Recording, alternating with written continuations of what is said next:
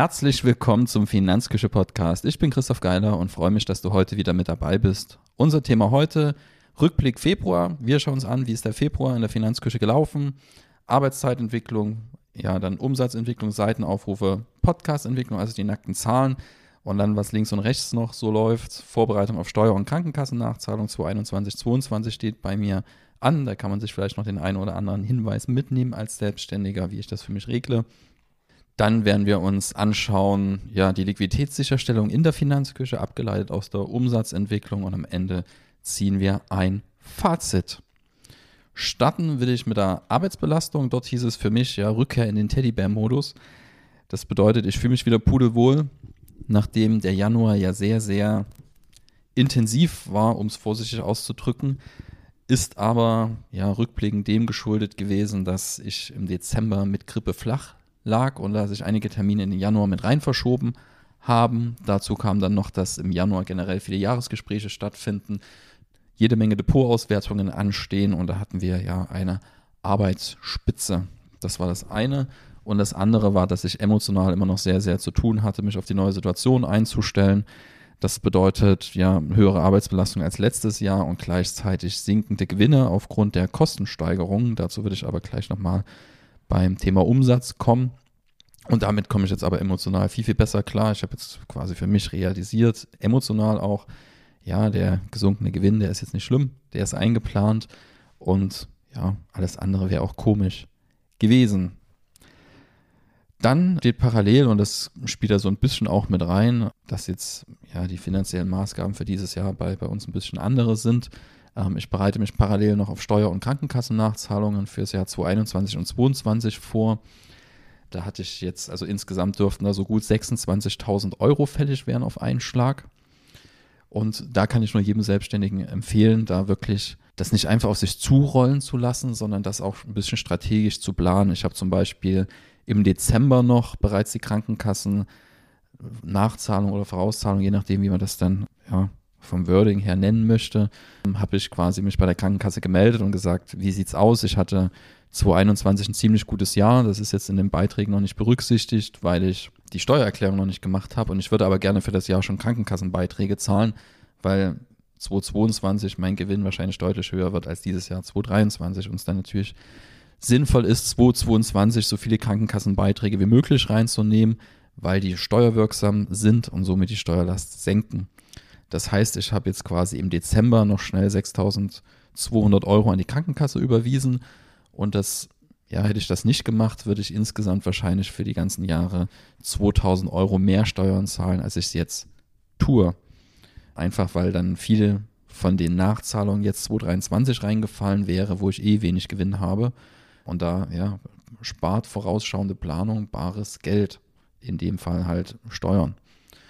Und da, wie gesagt, ein bisschen mit offenen Augen durch die Welt laufen und überlegen, wann fallen welche Steuerzahlungen an und in welches Jahr nehme ich das am besten mit rein, um da ja im Vorfeld das Ganze ein bisschen optimieren zu können. Da muss man keine verrückten Steuersparmodelle erfinden oder sonst irgendwas. Das kann man mit ja, geschickte Steuerung der Zahlungsströme, kann man eben dort ein bisschen was aus dem Steuerthema rausholen. Kommen wir zur Umsatzentwicklung. Mm, ja, bleibt zu sagen, dass das Marktumfeld weiterhin kein Selbstläufer ist. Also ich schätze es weiterhin als schwieriger ein als noch vor den ganzen Themen, die wir jetzt die letzten Jahre hatten, Corona und dann jetzt vor allem der Ukraine-Krieg, der jetzt immer noch läuft, mit dem Thema Kostensteigerung im Alltag, Inflation, was eben die ja ein Stück weit zur Zurückhaltung im, im Ausgabeverhalten einfach führt. Und da nimmt sich die Finanzberatung dann nicht raus. Und da sieht man auch generell, wenn man sich so mit, mit Google-Zahlen beschäftigt, dass die Nachfrage nach Finanzthemen generell zurückgegangen ist seit dem Einmarsch in die Ukraine. Und das merken wir natürlich auch, dass man jetzt viel, viel mehr Aufwand betreiben muss, um dasselbe Ergebnis zu erreichen, wie vielleicht noch vor diesem ganzen Schlamassel, wenn wir es einfach so nennen dürfen ja, tut mich immer im Wording schwierig beim Thema Ukraine-Krieg. Ja, kommt mir immer ein bisschen banal vor, das dann auf Geschäftliches abzuleiten, wenn da ähm, irgendwie andere Menschen noch viel, viel Dollar drunter leiden und dann wirklich auch aktiv da zu Schaden kommen. Da haben wir hier Luxusprobleme, das will ich immer dazu sagen, deswegen tue ich mich da mal ein bisschen schwierig mit dem Thema. Genau. Insgesamt sah es im Umsatz so aus, wir hatten ja Januar ein deutliches Wachstum von über 50 Prozent im Vergleich zum Vorjahr und im Februar hatten wir jetzt dafür einen Umsatzrückgang von 27 Prozent, 27,7 Prozent, um genau zu sein. Und damit verbleiben für die ersten beiden Monate ein Plus von 19 Prozent. Dazu zu aber zu sagen, dass wir ja dieses Jahr mit deutlichen Ausgabensteigerungen planen. Also insgesamt werden wir dieses Jahr 40.000 Euro mehr ausgeben als noch 2022. Und das ist natürlich eine Summe, die jetzt nicht ganz so einfach in der Unternehmensgröße, wie wir sind, dazu zu verdienen sind, da ich mich auch nicht unendlich skalieren kann und zerteilen kann. Und wir bei Birgit ja auf dem Weg hin zur Beraterin sind. Das bedeutet, das wird noch ein paar Monate in Anspruch nehmen, bis sie wirklich ganz selbstständig Gespräche führt. Ähm, war jetzt ein schönes Highlight, dass sie jetzt diesen Monat, weiß gar nicht, ob es jetzt, also in den letzten Tagen, ich glaube vor einer oder zwei Wochen, hat sie zum ersten Mal wirklich selber ein Beratungsgespräch geführt, nicht nur ein Erstgespräch, sondern auch ein Beratungsgespräch und das war sehr, sehr schön, mit, mit dabei zu sein und das mitzuerleben. Und dort geht es wirklich Schritt für Schritt voran. Heißt aber, wenn man mit Mitarbeitern plant, mit Mitarbeiterinnen plant, dass man natürlich eine gewisse Anlaufphase braucht und ja, der Umsatz sich hinterher entwickeln muss. Und das bedeutet, dass man in dem Moment, wo man dann einstellt, in der Regel, ja, es zu einem Gewinnrückgang oder vielleicht sogar zwischenzeitlich zu einem Verlust kommt. Bei uns ist eher ein Gewinnrückgang, aber ich brauche auch eine gewisse Privatentnahme, um meine Ausgaben privat zu stemmen. Und da ist es einfach so, dass wir im mittleren Szenario haben wir so mit einem Umsatz plus von 18 Prozent gerechnet. Für die ersten beiden Monate haben wir jetzt 19 Prozent Umsatzwachstum. Ähm, das ist also okay. Wir sind da ja, eigentlich in der Planungsmitte, wenn man so will. Und das bedeutet aber auch, dass wir dann Richtung Mai nochmal ein kleines Darlehen aufnehmen werden, wenn es so weiterläuft, um einfach die Liquidität dann nicht zu sehr zu schröpfen.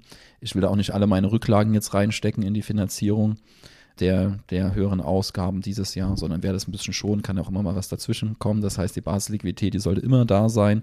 Ansonsten, ja, fährt man sowas schnell vor dem Baum, wenn man mal vielleicht ein, zwei Monate krank ist. Das bedeutet, das Konto sollte niemals auf Null gehen und deswegen wird das Darlehen logischerweise vorausschauend beantragt. Man kriegt ja auch bessere und bessere Darlehenskonditionen und überhaupt ein Darlehen, wenn man finanziell gut dasteht und wenn man da bis auf die letzte Sekunde warten würde, bis man das Konto halt leer gemacht hat. Das macht nicht allzu viel Sinn. Deswegen kann ich auch da nur jedem empfehlen, Darlehen frühzeitig aufzunehmen. Das Schlimmste, was passieren ist, kann, dass man es dann doch nicht braucht oder für was anderes ausgibt. Das ist aber ja wesentlich weniger schlimm, als wenn man keine Liquidität mehr auf dem Geschäftskonto hat. Genau, also das, das wird sich so Richtung April, Mai dann abzeichnen, ob wir das Darlehen tatsächlich brauchen, weil wir eben im mittleren Szenario weiter wachsen oder vielleicht geht es auch noch ein bisschen nach oben. Wachstum Richtung 30 Prozent im Vergleich zum Vorjahr bräuchten wir, damit wir ohne das Darlehen auskommen. Beziehungsweise wir würden auch so ohne Darlehen auskommen, aber dann müsste ich eben den erheblichen Teil der Rücklagen auflösen. Und das ist halt dann eher nicht sinnvoll aus meiner Sicht. Zumal ja, wie gesagt, noch diese ja, insgesamt 26.000 Euro abgehen, von denen ich 6.000 Euro schon für die Krankenkasse überwiesen habe. Das bedeutet, das ist quasi eine doppelte Belastung dieses Jahr. Einmal die Nachzahlungen und dann die, die Ausgabensteigerung. Kommen wir von der Umsatzentwicklung zum Seitenaufruf und Podcastentwicklung. Dort sieht es sehr schön aus. Also anders als beim Umsatz hat sich dort das Wachstum weiter fortgesetzt, auch im Februar. Dort war es so, dass wir im Podcast im Februar 23, also diesen Februar, 1373 Downloads hatten und im Februar 22 waren es noch 791. Das heißt, die haben ein Wachstum von 73,6 Prozent. Und ja, bei, der, bei den Webseitenbesuchern greifen wir, seitdem wir das nicht mehr ganz sauber tracken können, aufgrund der ganzen Cookie-Thematik, greifen wir aktuell auf die Google Klicks zurück, also auf die Zugriffe über Google, um da so einen Trend ablesen zu können. Und da war es so, dass wir ein Wachstum von 31,8 Prozent zum Vorjahr hatten. Das heißt, im Februar 23 waren es 4268 Klicks und im Februar 22 waren es 3238. Also auch hier eine sehr, sehr schöne Entwicklung. Wobei man sagen muss, dass das Jahr 2022 dann ab Februar richtig bescheiden war. Ja, einfach aufgrund des Ukraine-Kriegs ist dort eben, wie gesagt, die Nachfrage nach Finanzthemen eingebrochen und die ist heute auch nicht wieder auf dem Niveau wie vorher.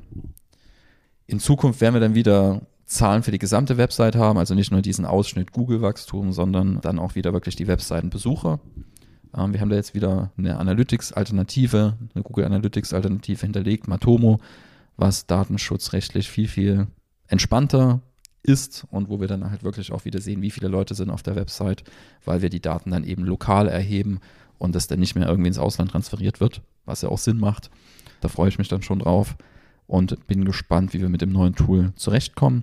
Generell lässt sich sagen beim Thema Content, Inhalte, dass wir uns jetzt sehr schön auf diesen wöchentlichen Rhythmus eingespielt haben. Also wir haben auch im Februar wieder jedes Wochenende eine Podcast-Episode veröffentlicht, einmal ohne Textbeitrag da haben wir einen Podcast zu einem bestehenden Textbeitrag veröffentlicht. Ähm, das war Sparen mit Baby, kann ich dir gerne nochmal verlinken, wo ich nochmal meine Zeit als Papa mit einem Baby rekapituliert habe und eben, ja, wir geschaut haben, wie kann man denn mit Baby Geld sparen, was sehr, sehr einfach ist.